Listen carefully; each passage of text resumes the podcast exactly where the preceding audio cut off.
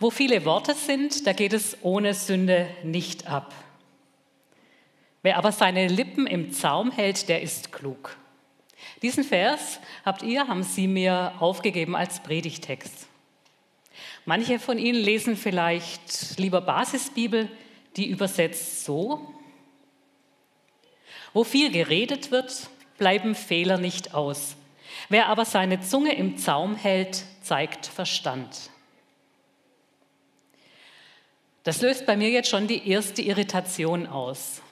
Über Fehler sprechen wir ja nicht so gern, jedenfalls nicht über die eigenen, aber über Sünde doch noch weniger, oder? Und was steht jetzt wirklich im Text? Sünde oder Fehler? Ich habe nachgeschaut, das hebräische Wort Pascha heißt tatsächlich Sünde, also da kommen wir jetzt nicht drum rum. Die zweite Irritation ist für mich Jesus und Klugheit. Das habe ich eigentlich nicht so zusammengebracht. Nächstenliebe, Gerechtigkeit, aber und dann habe ich nachgeschaut und mich erinnert, ja, bei Matthäus heißt es, dass Jesus zu seinen Jüngern sagt, seht, ich sende euch wie Schafe mitten unter die Wölfe, seid daher klug wie die Schlangen und arglos wie die Tauben.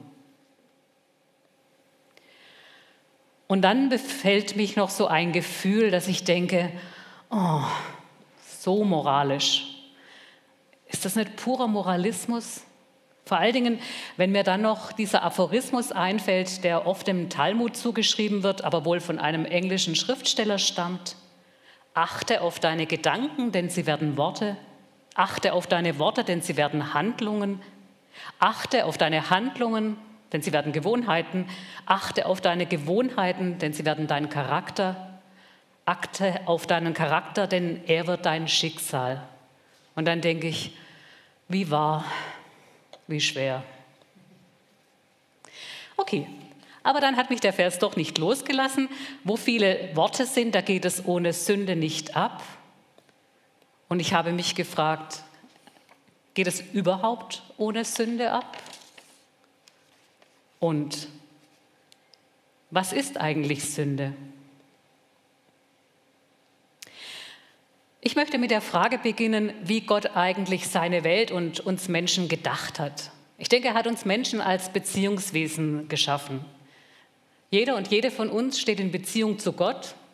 Vielleicht muss man eher sagen, Gott in Beziehung zu uns. Wir zu uns selbst, zu unseren Mitmenschen und zu unserer Umwelt. Und diese Beziehungen, die schützen Gottes Gebote. Nicht umsonst fasst Jesus die ganze Torah, die ganze Bibel so zusammen, dass er sagt, du sollst Gott lieben und deinen Nächsten wie dich selbst. Und dann ist uns klar, unsere Welt ist nicht so, wie Gott sie sich gedacht hat. Wir alle sind in etwas hineingeboren, was von der Sünde von der Trennung von Gott schon bestimmt ist, noch bevor wir irgendetwas getan oder gesagt haben. Woran merken wir das, dass die Welt nicht so ist, wie Gott sie sich gedacht hat? Heute, jede und jeder ganz konkret?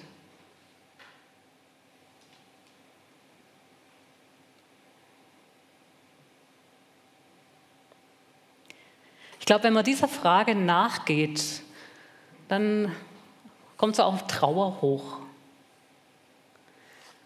Denn ich weiß nicht, woran ihr, woran Sie gedacht haben. Wir kennen alle Beziehungen, die gescheitert sind oder durch Konflikte vom Scheitern bedroht sind. Wir kennen rassistische Bemerkungen. Wir sehen die Bilder vom Ukraine-Krieg jeden Tag.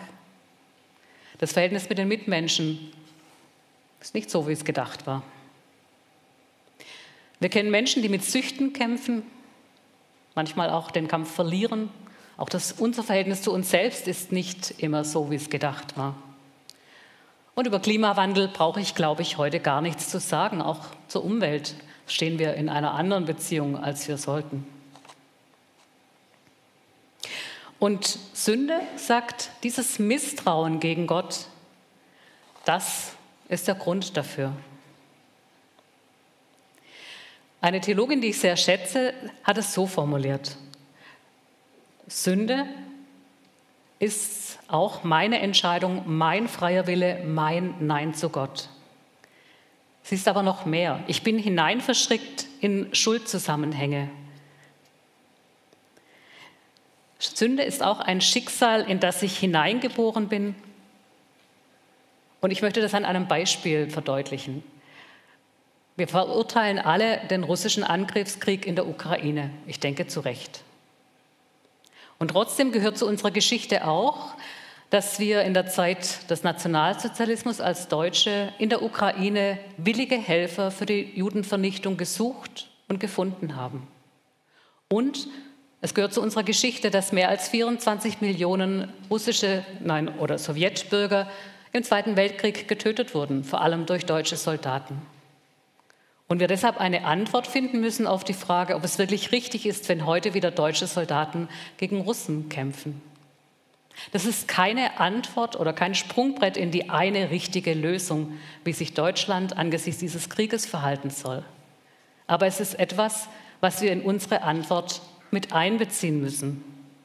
Auch wenn diese Geschichte nicht meine Tat ist, ist sie mein Erbe. Sie ist nicht meine Schuld, aber mein Schicksal. Und Dorothee Sölle formuliert es so, ich bin auch verantwortlich für das Haus, das ich nicht gebaut habe, aber bewohne.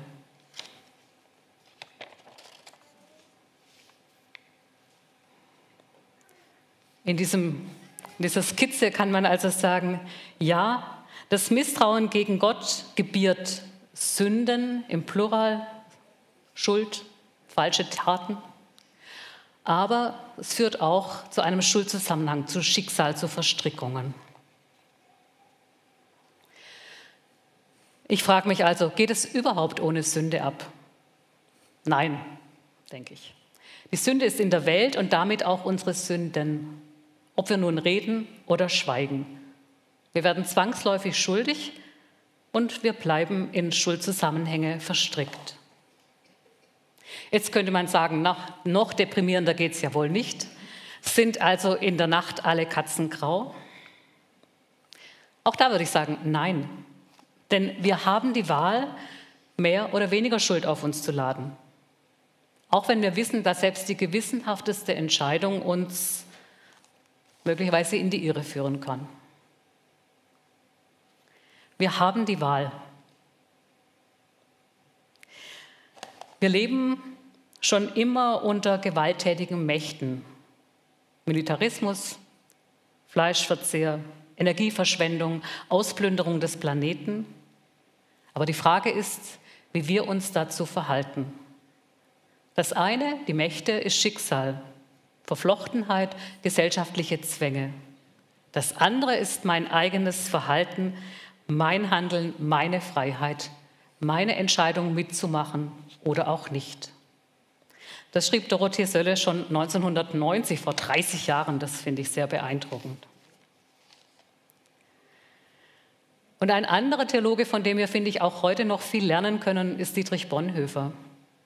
Er ist derjenige, der nach einer langen, gewissenhaften Abwägung sich entschieden hat, die Tyrannenmordpläne gegen Adolf Hitler, also den gescheiterten Attentatsversuch am 20. Juli, zu unterstützen. Und er sagt, es geht um mehr als um meine persönliche Unschuld. Wer sich in der Verantwortung der Schuld entziehen will, stellt seine persönliche Unschuld über die Verantwortung für die Menschen. In einfachen Worten, wir können keine weiße Weste behalten, wenn wir vor schwierigen Entscheidungen stehen. Das ist ein Satz, den ich auch mir in diesen Tagen immer wieder sagen muss.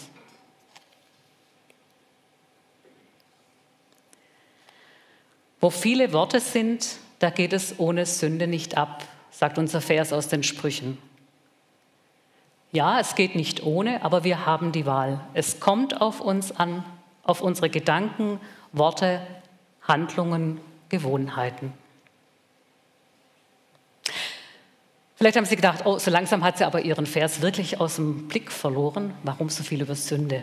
Ich wollte dieses große Thema mal ein bisschen genauer anschauen über das Thema Klugheit brauche ich hier ja nichts mehr zu sagen, weil ich weiß, in den letzten Gottesdiensten Haben Sie, habt ihr dazu viel gehört? Ich würde es so zusammenfassen, klug ist eine Lebensweise, die Gott und seinen Geschöpfen gefällt.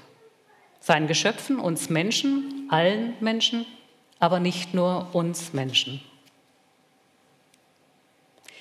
Also gehe ich nochmal auf den zweiten Teil meines heutigen Predigtextes. Wo viele Worte sind, da geht es ohne Sünde nicht ab. Wer aber seine Lippen im Zaum hält, der ist klug. Warum bin ich klug, wenn ich meine Lippen oder wie wir im Deutschen eher sagen, meine Zunge im Zaum halte?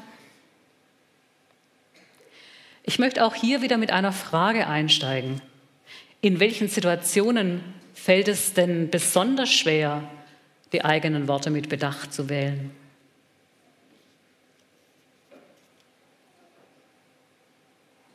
Für mich war klar, wenn ich in Konflikte verstrickt bin, denn dann steigen starke Emotionen in mir hoch.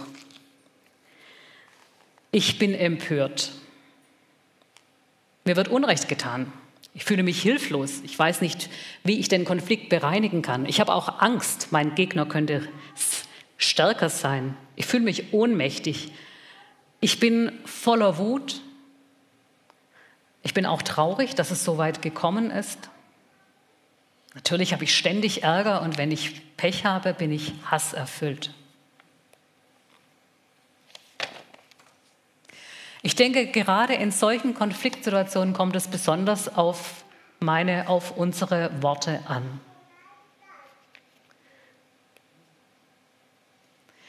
Und darum möchte ich einen Blick auf ein Konfliktmodell mit euch, mit Ihnen werfen, das ich sehr einleuchtend finde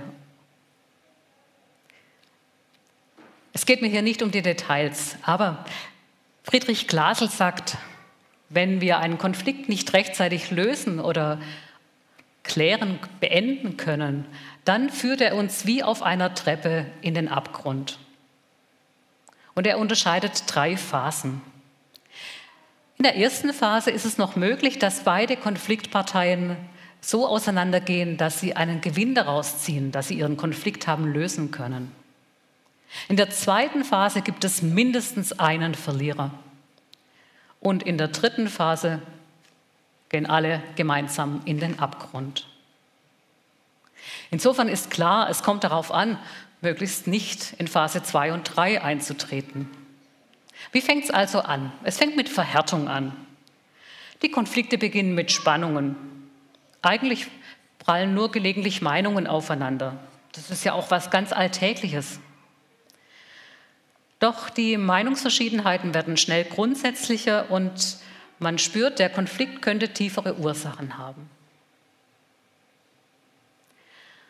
In der zweiten Treppenstufe, die mit Debatte oder Polemik überschrieben ist, da überlegen sich die Konfliktparteien Strategien, wie sie den anderen von der eigenen Meinung überzeugen können. Meinungsverschiedenheiten führen immer gleich zum Streit. Man will den anderen unter Druck setzen und beide Seiten beginnen mit Schwarz-Weiß-Denken. Auf der dritten Treppenstufe abwärts, da heißt dann Taten statt Worte. Die Gespräche werden abgebrochen. Man erhöht den Druck, um sich oder die eigene Meinung durchzusetzen und das Mitgefühl für den anderen geht verloren.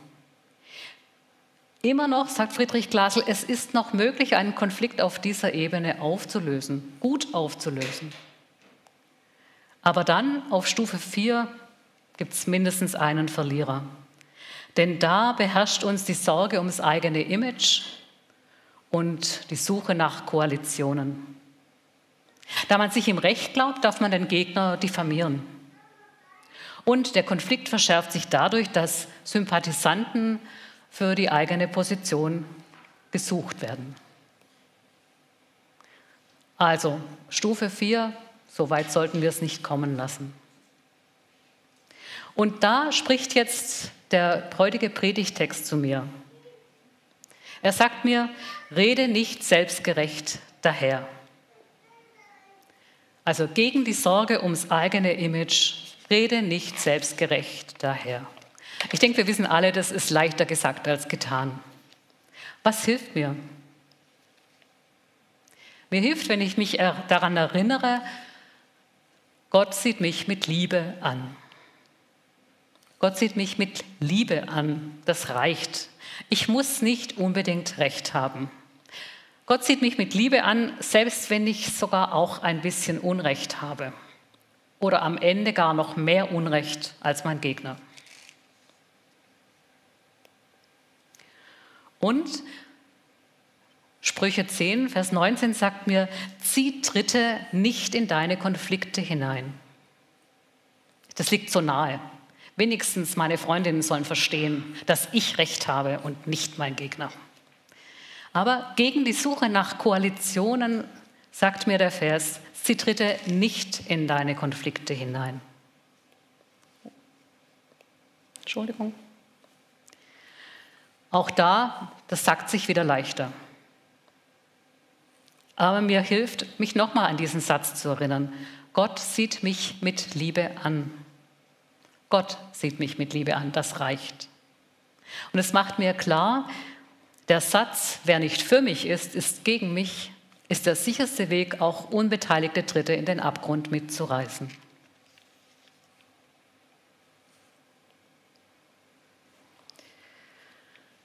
Ich komme zum Fazit. Wo viele Worte sind, da geht es ohne Sünde nicht ab. Wer aber seine Lippen im Zaum hält, der ist klug. Jesu Wort,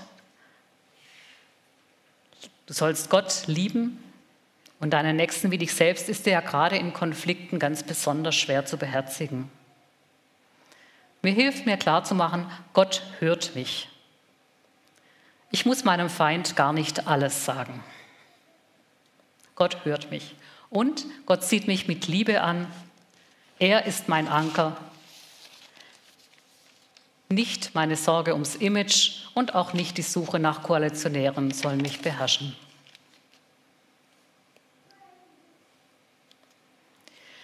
Und ich mache mir klar, diese Spur zieht sich im Neuen Testament weiter. Im Jakobusbrief stellt sich der Schreiber die Frage, sollen wir wirklich mit ein und derselben Zunge Gott loben und Gottes Menschen fluchen? Nein, sagt er. Er schreibt, mit der Zunge loben wir den Herrn und Vater und mit ihr fluchen wir die Menschen, die nach dem Bilde Gottes gemacht sind. Aus einem Mund kommt Loben und Fluchen. Das soll nicht so sein, meine Brüder und Schwestern. Also, was uns Sprüche 10, Vers 19 als Ratschlag für das gute, schöne Leben mitgibt, als Angebot zur Annäherung im Alltag, mal so als Anfang, Ich würde es so formulieren. Es geht nicht ohne Sünde ab. Aber ich kann mich für oder gegen ein bestimmtes Verhalten entscheiden. Wenn ich darauf vertraue, dass Gott mein Anker ist und er mich liebt, wie ich bin, dann werde ich leichter meine Zunge hüten können. Auch im Konflikt mit anderen Menschen, die ja auch Gottes Geschöpfe sind. Ich werde sie achten. Und das ist klug. Amen.